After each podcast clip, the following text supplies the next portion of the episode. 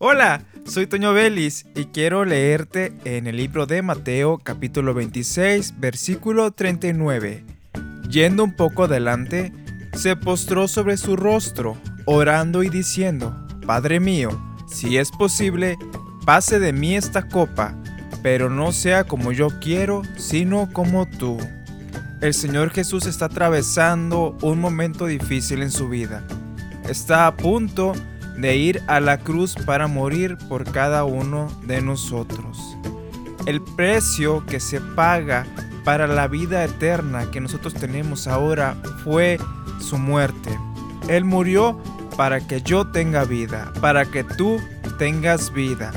Pero Él aquí le dice al Padre, no sea como yo quiero, sino como tú, porque Él sabía el dolor que iba a pasar él sabía el sufrimiento que vendría. Él sabía que su sangre iba a ser derramada en esa cruz de madera. Él sabía que le iban a azotar, que le iban a escupir, que le iban a ofender. Pero por amor dice, no sea como yo quiero, sino como tú.